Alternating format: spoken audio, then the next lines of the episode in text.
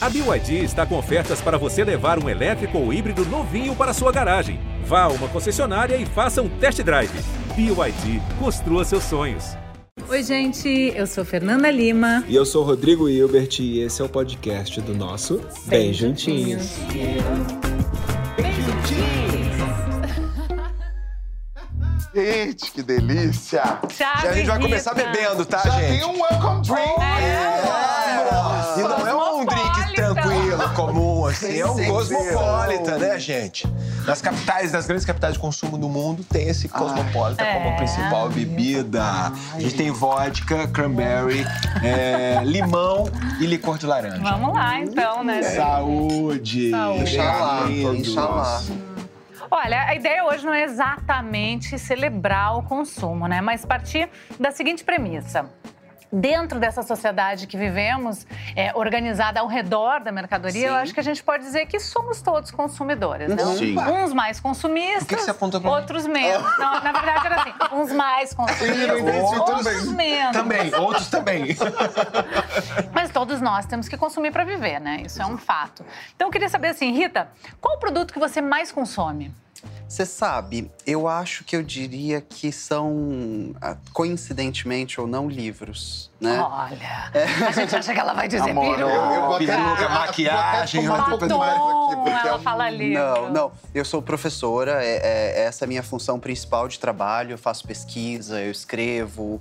Então, eu tenho em casa uma, alguma coisa como uma biblioteca e devo ter alguma coisa entre 300 e 400 livros. Tiago, e você? O que, que você mais consome? Hum. Bonecos. Com Bonecos. Muito, assim. Tipo, que tipo de boneco? é, tem um boneco específico que chama Funko Pop, que é um cabeçudinho Aham. assim. E aí tem de séries, filmes, desenhos animados e tal. Desses bonecos eu tenho mais de 800. Não. Uau. Como é que começou essa coleção? Eu acho que desde criança eu tenho uma, uma fixação por coleção. Eu sempre colecionei figurinha. é, Colecionador. Você é pequeno- colecionador, sou você colecionador. gosta. Agora, tu tem algum tipo de culpa de seguir comprando bonecos ou é Eu- algo que tu te permite? Eu já me limitei, assim, eu tenho um marido e, e ele talvez seja o meu grande limite, assim, porque ele não compactua 100% da minha loucura. Ele compactua, tipo, ok, podemos ter, podemos viver nessa, nesse, nesse grande mundo de fantasia. Mas não podemos ser soterrados. Exato. Amor, e você, amor? Eu? Você é? Consome muito? Tem alguma Tu que culpa? sabe? Fala tu. Não. Ontem eu cheguei em casa, ela tava lá na compra. Falei, quantos itens? Não, é porque assim. 13? Eu não sou muito de consumo, mas assim, um bazarzinho. Adora. Adora um desconto. Um desconto, uma promoção. Promoçãozinha, eu não resisto. E você, amor? Olha só, tudo que é relacionado à bicicleta, eu sou Ele consome. tarado. Sério? É. É, ele consome. Um pneu novo, um pedal novo. Ah, você monta ela? Ele desmonta, remonta de É, novo. não, isso eu faço. Eu é. monto e desmonto É uma bike drag. vezes. É, tipo isso. Sim. Eu monto, exatamente. Um Boto o guidão um pouquinho mais pra cima. Troco o punho. O punho tem várias cores. Boto vermelho, Eu já vi ele amarelo. furando o pneu só pra trocar de novo. O que, que meus amigos vão pensar? É, é na hora da mesa sabem. que a gente É. descobre. Gente, cada Agora- um com a sua E loucurinha. agora, claro. vocês, vocês já se arrependeram de algum... Uma compra, algum consumo, assim? Sim. Que vocês foram lá, compraram? O quê, Rita? Livro. Já teve livro que você está fazendo tua pesquisa, um autor cita um autor, você entra na internet, Hum. acha num sebo de algum lugar. Quando você recebe o livro, você descobre que tirando a frase Não que o tem. autor Tem mais citava, nada. não, aquilo ali não, ser, não vai ser. E aí. E aí, o que, que você faz com esse livro? Repasso. Eu penso que o livro, por exemplo, se eu, se eu leio, aí eu vou pensar, ele é um objeto de decoração, por exemplo, dentro da minha casa? Se não, ele Sim, pode ir, entendeu? Tem Ne- esses, né? Que sentido. são, Sim. são edições muito bonitas. São Sim. lindos, né? Né? Sim. Clari, Clarice né? Lispector, É. todos os contos, todas as crônicas. Sim, aí não dá, Mas né? tem lugar pra ficar na estante, Sim. né? Bate a luz. Fazer um altar, né? É. É, Fala de você um pouquinho. Ele tá, ele tá me vendendo aqui como consumista. Eu hoje eu sou bem mais criteriosa, mas eu já cheguei a comprar. Olha que loucura, eu já cheguei a comprar sapato que não servia em mim, Sabendo que não servia? sabendo que não servia, mas assim, Mentira. era tão irresistível que eu comprei. E aí, Mas resistido no preço ou visual? Visual, tipo quase uma obra de arte. Tá na minha casa, ainda tem até hoje. Ah, Nunca bota na usei. sala, assim, tipo, um, né? Pelo menos ele tem uma função é, real. muito doido isso. É, né? tem, tem alguma coisa de fetiche, né? O Tem. fetiche da mercadoria. Tem. com certeza. Ela, ela, ela, é- ela, ela existe para além do uso, para além do, do valor, para além, ela existe É. como um objeto quase de culto. Com né? certeza. Além de livros, você já comprou alguma coisa assim que você falou, gente, eu tô Não, louca? não. Eu, eu acho que para fora do livro, eu sou. Os meus amigos me zoam muito, eu sou a pessoa que menos compra coisas no, no planeta. Uhum. Assim, é, meu guarda-roupa de menino, se, né, se é que isso existe, o meu guarda-roupa não montada, eu tenho Simplérrimo. 17 peças de roupa. Ah, então você Mentira. você é minimalista Vamos mesmo. conversar mais, por favor. Não, é sério. é tipo- Todo mundo tem uma amiga, um primo, às vezes um colega, assim, que tá sentado do lado, que se abrir o guarda-roupa, você é soterrado. Hum. Sim. Ah, Né? Não. Sim. Não fica De mal, pijama. Vamos brindar, vamos brindar. Olha só, contigo. gente, o papo tá Olha, bom. Vamos. Ó, lá em casa, Ah. meu armário tem mais do que 17 peças. Mas eu só uso umas 5. Mas Pronto. você sabe, Rodrigo, que eu, eu também, eu tô com 17, mas agora pra 2022 meu objetivo é ficar com 13. Boa, boa, Boa. diminuir cada vez mais. É. Ô, Rita, fala pra gente a diferença entre consumo e consumismo. Tem bastante diferença.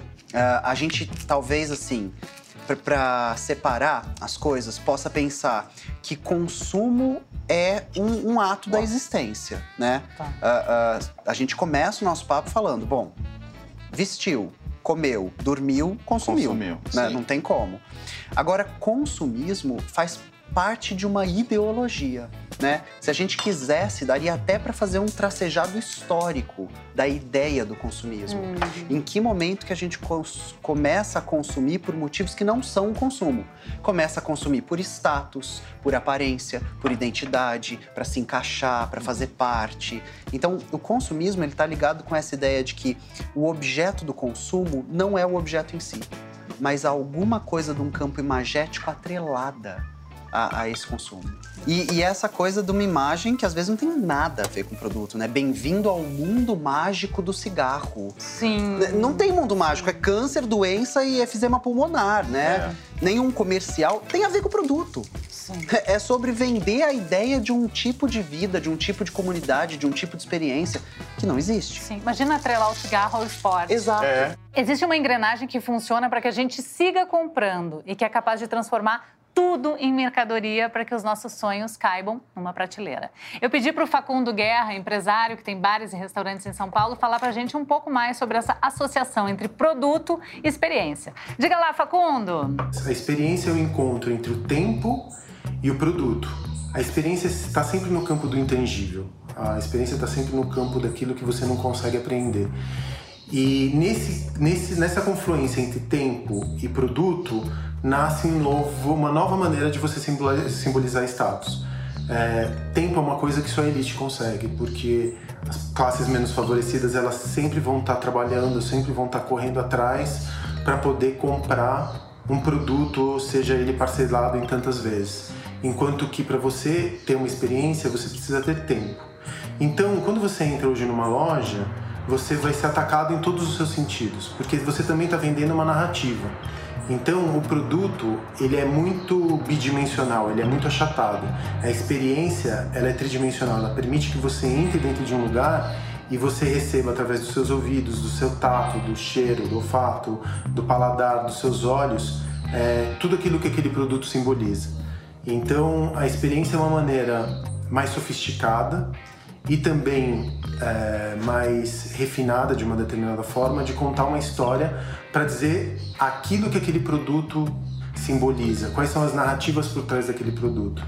Então acho que o limite ético é o limite da mentira. Muitas vezes você está comprando uma experiência de um que está atrelada a um produto, só que essa experiência é mentirosa e ela é fabricada em alguma empresa de relações públicas só para te empurrar mais produto goela abaixo. Facundo foi no ponto, Ah, né? foi, ponto Complementando o que você falou, Sim. né? Muito louco essa coisa, né? Da gente acreditar nas experiências, né? Na- no, no- conceito, né? Na Por trás da marca, na narrativa, né? que muitas vezes pode ser só uma empresa de marketing É. mesmo, querendo nos enganar. eu ouvindo muito o que ele fala, assim, pensando no, num pouco do, do nosso mercado, né, o mercado artístico, que não deixa de ser uma maneira de se posicionar como produto.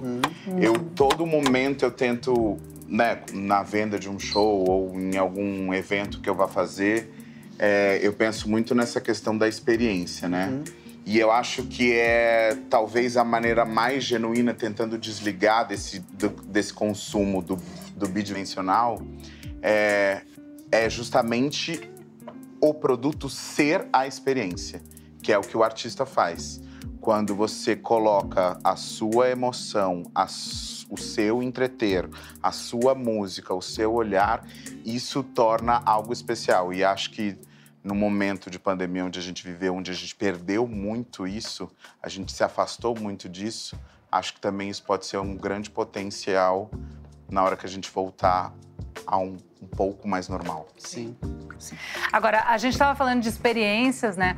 E essas experiências às vezes fazem a gente comprar por impulso, né? Sim. Eu já comprei muita bobagem por impulso, assim, em viagem, coisas que eu jamais usei. Você lembra que a Ingrid Guimarães tinha um programa que falava Sim, sobre isso, eu, né? Eu fui. Eu me identificava muito com aquilo, assim. Quando você vê, você volta pra casa com um monte de plástico, você vai pra que, isso? Mas, que mas, mas aí o que, que você faz quando você se arrepende de uma compra dessa? Por exemplo, eu quando eu compro alguma coisa, vou, lá, vou voltar pra bicicleta. Ah. Vai lá, comprei um pneu. Tem seis pneus lá na prateleira. Aí eu falo, o que, que eu vou fazer com esse pneu, gente? Que eu veio de comprar só porque é bonitinho e tava barato. Que que Aí sabe o que eu faço para resolver isso, para não ficar com esse peso? Hum. Ou eu boto para vender e vendo por um preço mais barato, pelo menos me aliviei um pouco. Uhum. Ou eu vou lá e dou para alguém, para um amigo, para alguma pessoa que tá precisando. Aí parece que eu tiro esse peso desse, dessa compra impulsiva eu achei que eu já tive. que ele ia falar assim, eu faço uma obra de arte. É, derreto. Com boneco de borracha. Assim, né, Brasil? Não, esse negócio A obra de dele... arte que a gente fez tá aqui, ó. Daqui a pouco eu vou apresentar para vocês. O cheiro da obra já chegou. É, é o nosso ceviche de banana da terra, mas daqui a pouco eu falo, hum, tá? Tô louca pra comer. Agora, Estou uma coisa que já ele... não, né? Eu tô.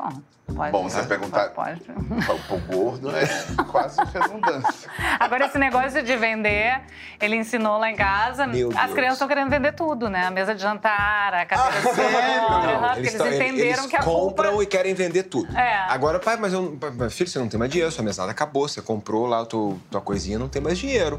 E aí o que acontece? mas e se eu vender? Mas e se eu vender esse negocinho aqui? Aí você sabia, quebrado. isso é um ótimo indício? É, eu ia É, falar. isso é isso bom. é bom. Eu acho que isso é bom. O- a, a galera que estuda consumismo, os, os teóricos, eles falam que o, o norte-americano, o ocidental no geral, se diferenciou do oriental, porque a galera oriental, eles têm um tipo de prazer que é o prazer do comércio.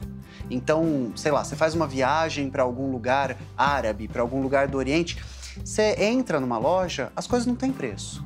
E aí você pergunta quanto é, e o cara fala quanto você paga. É. Porque é, é prazeroso. É uma- Porque é assim, é- a cultura tem esse prazer de ficar. Não, mas ó, deixa eu te contar. Esse produto ele é feito. tarará." E norte-americano, a, a- a nossa cultura ocidental desenvolveu uma compulsão que é compra e joga fora. E isso não existe do outro lado do mundo. Do outro lado do mundo é compra e revende. Agora, isso, isso de criança também é um negócio legal. Você sabe que a gente. Eu não sei se a gente já falou isso aqui, mas a Maria, agora, na época dos meninos, eu comprei enxoval, roupa, Ah. não sei o quê. Agora a gente está fazendo um- uma roda, um círculo de mulheres amigas. que trocam as roupas. É a melhor coisa. Quantos meses tem a tua? A minha tem três. Então, a que tem três meses, ela me manda as roupas da, da filha dela que ela ainda não vai usar. Eu uso, uso, depois devolvo para ela e passo as minhas. Pra... E a gente está fazendo. Eu acho que isso está acontecendo muito aham, hoje em dia. as minhas Sim. irmãs fizeram isso. Olha, eu pedi para o psicanalista Christian Dunker, que tem falado coisas muito importantes sobre o que a gente está vivendo, contar para a gente um pouco sobre essa relação entre desejo e consumo. Diga lá, Christian. As relações entre consumo e desejo são complexas, porque, de certa forma, quando a gente consome um objeto ou uma experiência, é, a gente procura aquilo que nós mesmos depositamos como um traço simbólico representativo naquele objeto. né? Por isso é característico do consumo nos deixar uma certa insatisfação. Assim que a gente consegue, assim que a gente compra, há um prazer e, e uma espécie assim de, mas tem alguma coisa que está faltando. Claro que há buracos emocionais eh, que eh, são instrumentalizados por aqueles que pensam o consumo de forma organizada ou dirigida, tá? em que a gente pode dizer a indústria do consumo ela não só responde a demandas, né? não só responde a, a desejos, mas ela cria desejos a partir dessas ah, bom, há certas coisas que a vida não vai te dar, certas seguranças, experiências que, que o nosso trabalho não vai dar, que a nossa família não vai dar, que nossos amores não vão dar. Onde é que a gente pode encontrar ah, uma espécie de medida comum para tudo isso e mais? Ah, no consumo. É. Uau, é. Nossa, quanta coisa, né? Christian consome bastante livros também. Parece. E as nossas, Parece, as né? nossas estantes são quase iguais. Olha que loucura, eu já tava olhando falando assim. Eu acho que aquele ali. Tá me faltando. Não, aquele ali eu tenho. Ah, Você tava assim mesmo? tava. E ao mesmo tempo prestando atenção no que ele Sim, tava sim, falando. e escutando ele falar o princípio básico do Lacan, né? Que desejo é desejo de desejo, Hum. né? Ele, ele contorna o objeto. Esse desejo que encontra o objeto, ele frustra. A gente encontra o objeto e fala, ah, não Pronto. Aí? isso. Quanto tempo dura esse prazer aí depois que encontra o objeto, Zero. depois que compra? É, Zero. passa Depois hora. comprou, acabou. Zero. Amor, é a prova viva que a gente vive em casa com as crianças. A gente, a gente vê as quero, crianças. eu quero, eu quero, eu quero, eu quero. Aí ele Comprou. consegue aquilo. Mas não é, às vezes não é nenhum objeto. Eu quero que o amiguinho durma lá em casa. Pode ser, mãe? Pode, pode ser. Aí o amiguinho fica. Daí no outro dia de manhã, mãe, ele pode ficar o dia todo e dormir mais uma noite? Tá, pode. não basta, tem né? problema, né? Ele fica o dia inteiro e dorme. lá. Quando o amiguinho vai embora, mãe, a gente pode agora ir lá no, pula- no lugar lá que tem o pula-pula, não sei o que, não sei o que.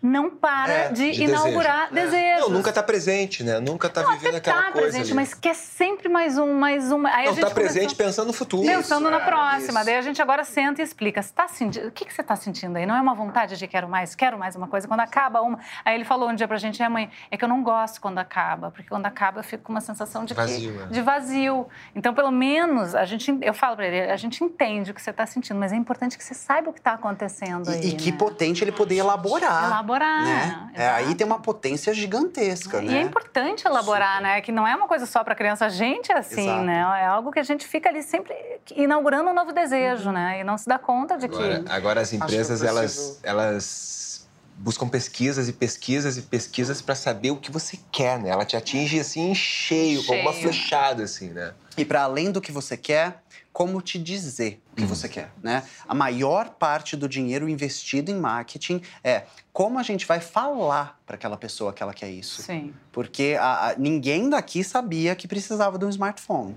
E aí falaram, não, você precisa. Ela faz parecer que você precisa, Aham, né, para te né? vender. Olha, eu trouxe aqui umas frases, tá, no meu caderninho, vou falar para vocês. Vocês já devem conhecer essas frases, mas quero saber a opinião de vocês. Bora lá. Compramos coisas que não precisamos, com dinheiro que não temos, para impressionar as pessoas de quem não gostamos. Essa é uma frase do filme Clube da Luta, baseado no livro de Chuck Palahniuk. Você conhece essa frase? Você já ouviu? Conheço. É, é, é um momento icônico do filme. Essa nossa cultura que nos impulsiona a preocupante, comprar né? pra ser, a galera que não pode comprar também quer ser. E E aí, como é que faz? Faz dívida. Vamos lá, próxima frase. Para o pensador Zygmunt Bauman, o problema não é consumir, mas o desejo insaciável de continuar consumindo. Exato. Aquilo que a gente estava falando aqui, né? O desespero. Exato. O Thiago vai sair daqui e vai botar os bonecos tudo à venda. Já, já tá- no intervalo já virou três desse aqui, ó. Para o filósofo Adam Smith, o consumo é a única finalidade e o único propósito de toda a produção. Até, até que ponto essa frase é o inverso dela, né? É, o, o consumo dita a produção, a produção, produção dita o dita o consumo. consumo. A gente tá num tempo bem, bem doido. É uma bola de neve, né? É uma bola de neve. É uma- E ele se retroalimenta. É, é o- é uma indústria nos dizendo que consumir e é o nosso consumo fazendo apontamentos A- a- para uma a indústria- indústria. Você acha que a tomada de consciência é o primeiro passo para a gente conseguir sair dessa. Eu dessa acho que roda? a gente, via, via consciência, não sai dessa, Fernanda. Tem, tem uma coisa que a gente costuma brincar, é que o ethos liberal, o neoliberal, é tentar achar uma saída individual para um problema social.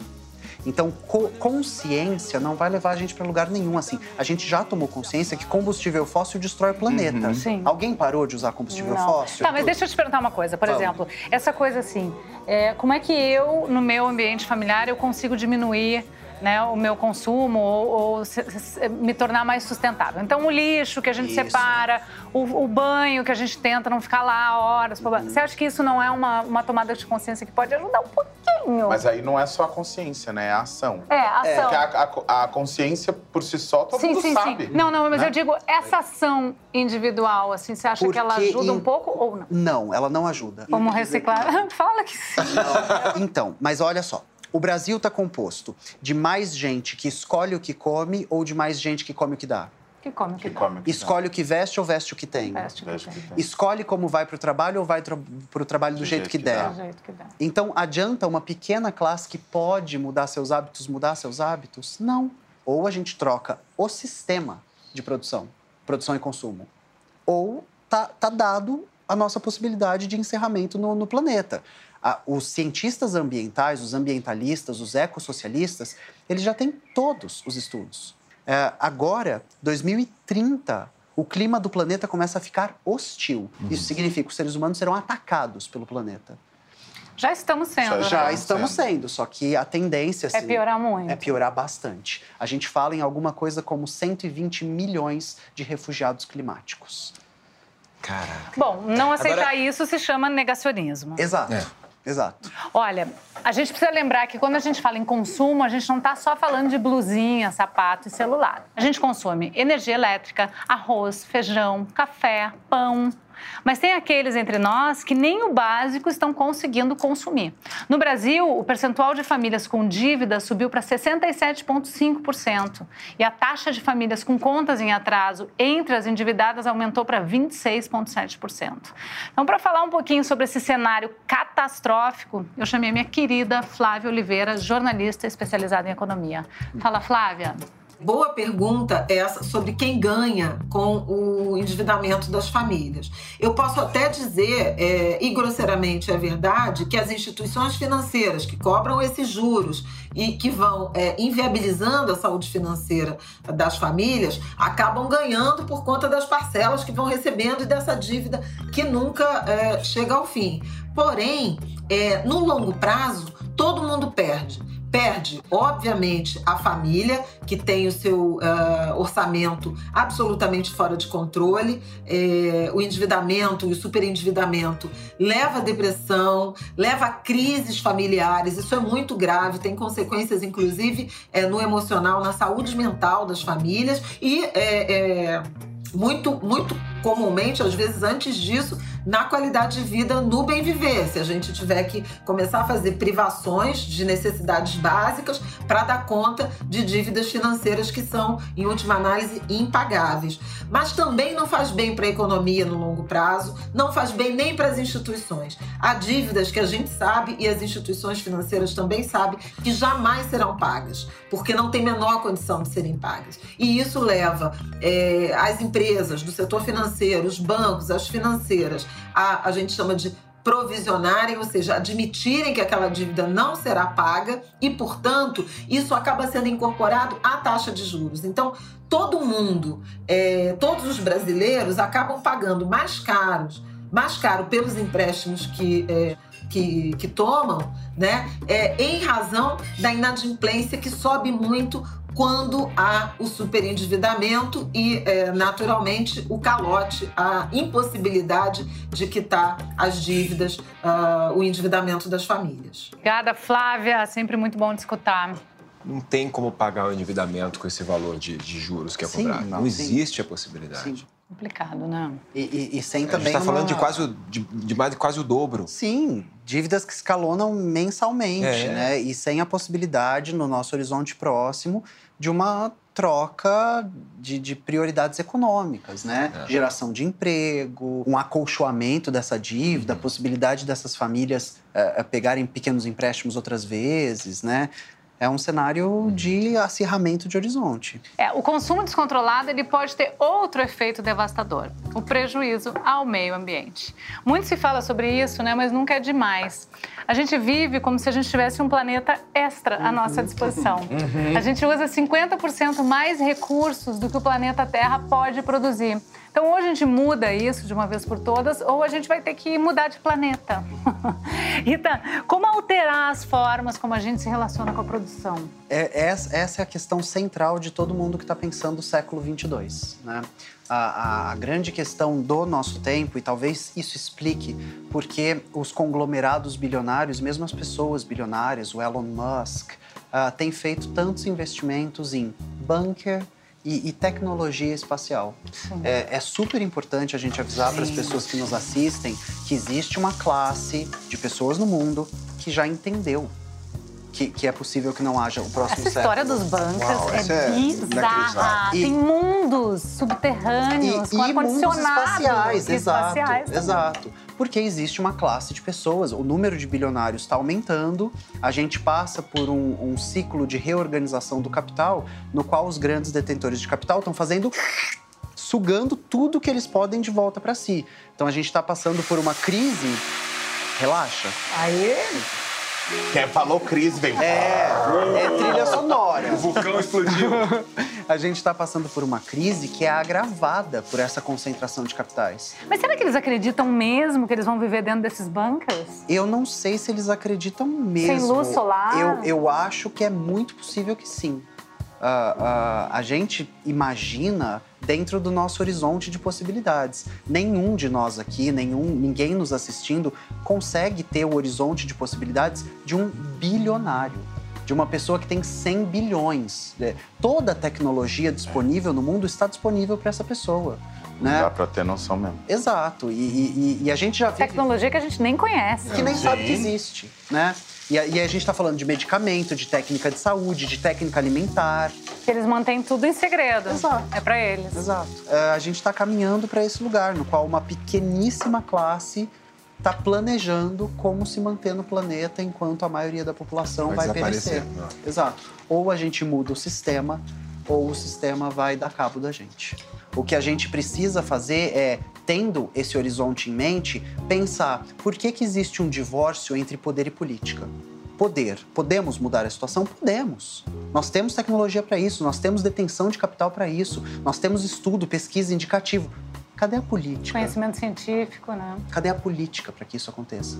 Cadê a esfera de discussão pública para que isso aconteça? Você acha que existem projetos políticos é, visando esse lugar? Acho que existem mais projetos políticos de vamos sobreviver em Marte, de vamos colonizar um novo planeta, de vamos, vamos passar os próximos 50 anos num bunker, do que do Mas então eu não consigo ter esperança. A gente tem que ter esperança. Esperança é o motor da vida. E a gente precisa saber que é uma pequeniníssima classe, então vamos chutar um número, mil bilionários no planeta, contra 7 bilhões de pessoas. Resta saber se essas 7 bilhões de pessoas vão fazer luta política ou entregar os pontos. Né? Eu gosto sempre de uma frase da Ursula Le Guin, que é uma autora de ficção científica, que fala: o poder dos reis absolutistas, o julgo deles que era divino, é, a possibilidade deles ditarem quem sobrevivia, quem morava, o que comia, parecia que ia durar para sempre. E eles foram guilhotinados. Maravilhosa. Olha, como não cair na armadilha de transformar essa necessidade de consumo consciente num estilo de vida que vira outro objeto de consumo? É, tem isso, né? Ainda tem gente se aproveitando da desgraça vendendo um estilo de vida minimalista. Joga a tua casa toda fora. Agora o chique é ter apenas uma mesa e duas cadeiras. Duas cadeiras. Uau. Né? E joga tudo fora. Agora o chique é ter um guarda-roupa todo preto. Você não precisa de nada. É, só que compra tudo de novo. Porque pra não precisar de nada, você vai precisar tem que- comprar. Uau. Tipo, cadê o sentido disso, Não, gente? Vamos beber. lógica- Vamos beber. Vamos beber, vamos servir um risotinho, tá quase pronto. Vou finalizar com um parmesão, meu Deus do céu. Olha, eu comprei esse parmesão. Nunca comi parmesão Nunca comi parmesão, nem eu. Quero provar. Não dá pra falar de consumo sem falar de desigualdade, né? Então, uma pequena quantidade de pessoas está usufruindo da maior parte de recursos. E a grande maioria acessa poucos recursos, como Rita falou aqui. Então, o que, que a gente pode fazer na prática para transformar essa realidade? Revolução. Vamos começar? Pô, vamos. Como é que a gente começa com a revolução das mentalidades? Isso muito me interessa. Isso muito me interessa.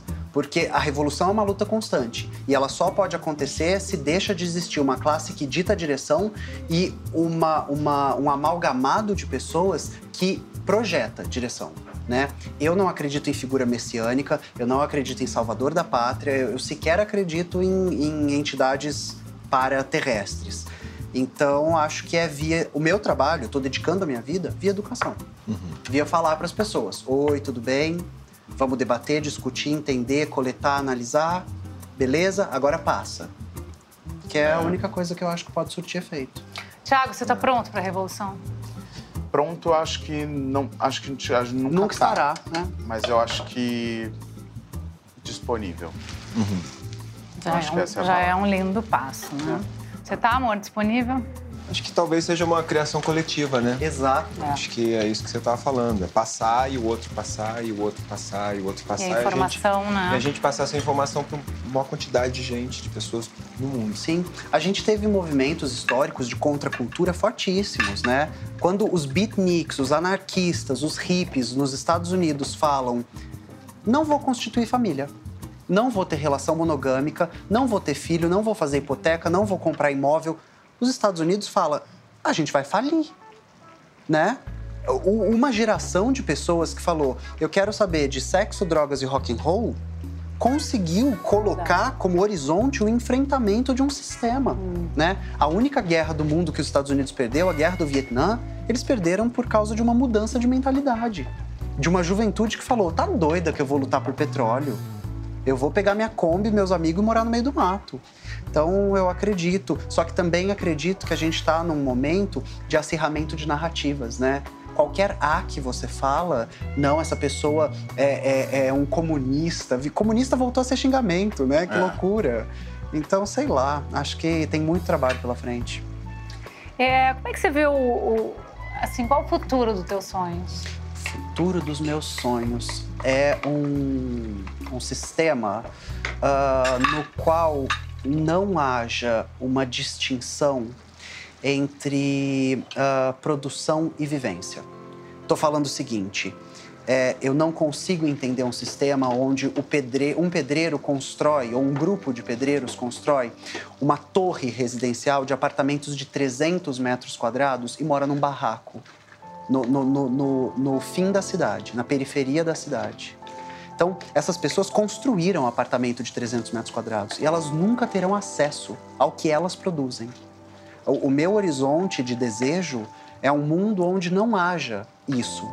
Uma classe que faz e uma classe que se aproveita de quem fez. Sim, a diferença entre os bens e os serviços, né? Exato. Você paga um milhão para ter um apartamento, mas você não paga cinco mil para o cara pro pintar cara que construiu. a sua casa.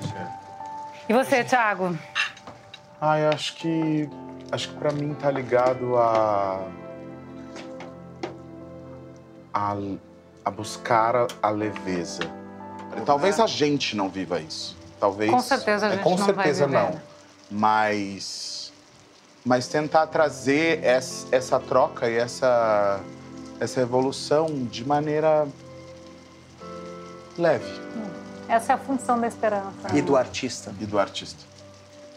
Menos uma desigualdade, né? As pessoas mais abertas para poder receber e entender, as pessoas tirar esse bloqueio que tem na, na mente de que tudo que é, que é o oposto a essa pessoa não é bem-vindo. Né? Ao invés de sentar, conversar e que é possível, trocar. É, que é possível questionar, que é, que é possível sabe, é, eu não discordar. Certo, e, e aí, quando, não, né? quando, não, não, quando não concorda, o porquê não? Vamos trocar, vamos, vamos debater. Não é porque não existe um dono da razão, não existe isso. É, não, é que, é que existe o dono da fortuna, né? Exato. E eu Os fico mil. pensando assim, enquanto. Será que um dia esse dono da fortuna ele vai. É, é, agir de forma a diminuir a desigualdade, agir de forma a fazer com que o planeta não chegue à sua saturação? Será que esses caras estão pensando sobre isso ou eles só estão pensando no bunker e, no, e em ir lá para Marte? Porque se eles só estiverem pensando no umbigo deles, não. a gente está fadado a um fracasso, né? A acabar. Fortuna é uma abstração teórica né? O cara que quer ir para o bunker, ele precisa de alguém que construa o bunker, porque ele não sabe construir. Uhum. O cara que quer voar para Marte vai precisar de quem construa a nave e pilote a nave, porque ele não talvez, sabe nem construir nem pilotar. E talvez essa consciência da pessoa que constrói e, e pilota, e, e pilota se ele tiver essa consciência de falar assim, não, não vou fazer. Sistema pois o problema é que esse cara precisa comer. Exato. É. E aí, quando é que esse cara vai conseguir dizer não quando ele tem filho para alimentar? É isso, é isso. O sistema. É uma roda, né? O sistema quando depende os ricos acharem, deixarem de achar que para eles não, serem mais ricos. Sim, mas para eles deixarem de ser mais ricos, eles não têm que ver os pobres mais pobres. É, pois é. O que eu falo para os meus alunos, o que eu falo em sala de aula é sempre a mesma coisa. A gente construiu, dá para desconstruir dá para destruir, dá para reconstruir, né? Eu queria falar uma coisa para você, assim, Fala eu queria que te agradecer, porque é assim, eu não me considero uma pessoa ignorante, mas ao mesmo tempo é tão importante a gente ver pessoas como você, da maneira como você coloca a palavra, para que quem está do outro lado da televisão acesse isso de uma maneira tão simples. Eu... Então eu fico aqui, é, eu mais ouvi do que falei e, e saio preenchido daqui É. hoje, porque é, é necessário que a gente faça isso, que a gente tenha espaço também na televisão, na internet, em tudo, para que essa informação que parece muito simples ao sair da boca dela. Que é uma didática, né, que ela É. tem, que faz parecer muito simples. Eu fico, Muito obrigado. Eu fico muito feliz e é, é, agradeço o convite, agradeço o espaço, agradeço a companhia, mas é um projeto de vida, né? Em algum momento eu entendi que eu era uma educadora e uma drag queen. E o projeto foi fazer. Será que a drag queen consegue fazer o educador chegar mais longe? E eu tô conseguindo. Tá assim. conseguindo. Obrigado. Eu que agradeço. Bravo. Por tudo. No sexo, a gente consome ou é consumido? Os dois. Os dois. Não há consumo sem consumir. né? ah, boa. Quando você se configura como objeto de desejo, o, o teu gozo está em ser desejado. E ao Também. ser desejado, você está sendo Também. consumido e consumindo o desejo do outro, né? Perfeito. É uma troca, né? É. As, os- as melhores, porque tem umas Ah, é, relações. quando Ah, é, aí é sim, só sim, de um sim, lado, aí sim. não tem É. graça. É. Agora, pensando nos encontros de aplicativos na Hum. internet, é, Ai, o que, que é- te faria dar um match num perfil, Thiago? Suponhamos que a gente não fosse casado aqui, a gente tá brincando. Cara, depende do que eu queria. cons- Do, do, que que eu objetivo do Do consumo. momento, do E- querer do momento. Então, então divide em duas, assim, fisi- fisicamente e psicologicamente. Boa. psicologicamente diversão. Tá. Uma pessoa divertida. É, fisicamente. Bear. Bear. Bear. Ai, que amor, ursão. Ursinho. Rita, você. Homem com menos de 1,80 é amigo. Agora, não fisicamente, eu acho que eu sou perdidamente apaixonada por pessoa e aí pessoas mesmo que saibam conversar. É, eu, eu acho que o que mais me entretém é descobrir que se passaram quatro horas. Que tipo de característica de um perfil te faria desistir do match? Nossa, você sabe? Sei lá, futilidade ou, ou me sentir um objeto por si só. Ser objetificado. É. Mas no, no mais, no mais puro, porque tem, tem momentos que a gente fala assim, ah, tudo bem, Me vai. objetifica assim, vai. É, vai, só um pouquinho. E se vocês fossem criar um perfil, o que, que vocês destacariam? Hum, como qualidades mais atraentes. Hum, eu já tive um perfil. Eu acho que eu, eu usei o Tinder uma época. E aí? Achei tudo um horror e fui embora, mas. O que, que você dizia? Eu dizia que eu vou ser, eu vou mostrando como sou e vou sendo como posso, jogando meu corpo no mundo, andando por todos os cantos e pela lei natural dos encontros eu deixo e recebo um tanto. E vou passando aos olhos nus ou vestidos de lunetas, passado, presente, participo sendo o mistério do planeta. Você recebeu muitos pedidos de casamento? Alguns. Ai, meu Deus, E a é que... foto do perfil era como? Era Nossa. Branca de Neve. A Dita Von Teese, numa, É, numa champanhe, numa né? Uma taça. taça de champanhe. Não, eu acho. Deixa eu ver. É porque desmontada, né? Eu sou, eu sou um cara super sério, assim, eu sou professor de literatura. Então, Gente. se bobear uma foto deu com a estante atrás, alguma Ah, coisa de, assim. de, de professor, de, de menino. Mas você se monta com que frequência? Quando trabalho. Aí agora, ah, basicamente, uma vez por semana pro canal, quando tô gravando pra TV pra TV, quando vou fazer um evento maravilhoso, conhecer pessoas incríveis. Aí você se É, monta. aí me monto. Agora eu vou fazer uma pergunta que eu acho que eu já sei a resposta. Os meninos, os homens se interessam mais pela Rita ou pelo Guilherme?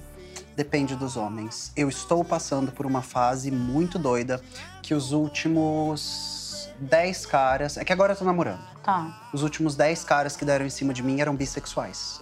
Então, é, pa- parece. Tinha uma mistura. É. E tem uma coisa muito doida da Rita que é: eu recebo mais investidas femininas do que masculinas. Rita? Via Rita. assim. Uau! é. Eu tô super interessada em ti. Desculpa. Eu tá, acho que talvez eu esteja um pouco afim de você também. Tô esperando. Agora sim. Agora sim, Agora né, amor? sim. Agora a gente vai pro próximo bloco. Exatamente. Quer trocar de carro? Vamos junto. Sai daí. Vai, boba! Agora, você acha que o fato da gente estar livre para consumir conteúdo sexual tá aumentando a nossa liberdade para explorar a libido? Acho que Acho não. que, acho que não. A gente não tem educação sexual na escola, a gente não, não faz curso de beijo, curso de sexo. Como que a gente aprende a beijar, a transar, beijando e transando? Só que a gente é inserido e exposto a uma cultura de sexo. Ao mercado mesmo, né? E aí a gente aprende a transar via tela. Via tela. Só que tem uma coisa: se você aprendeu a transar assistindo um filme pornô, meu amor, você deve transar muito mal. Porque nada do que tá ali Me representa. e nem é bom, né? Fico sempre pensando que quando alguém te fala, esse é o mercado do desejo, escolhe. Não tem mais desejo aqui. Porque você limitou minhas possibilidades. E sexo é descobrir. É falar, o que, que será que acontece se eu puser a mão aqui, o pé lá, a boca aqui? É, que o excesso também pode destruir a libido. É Né? isso. É isso. Bom, hoje a gente viu que entender nossos desejos pode afetar a maneira como a gente consome, vive, se relaciona com as coisas e até com os outros. Entender nossos desejos é um poderoso caminho de autoconhecimento e de transformação da realidade.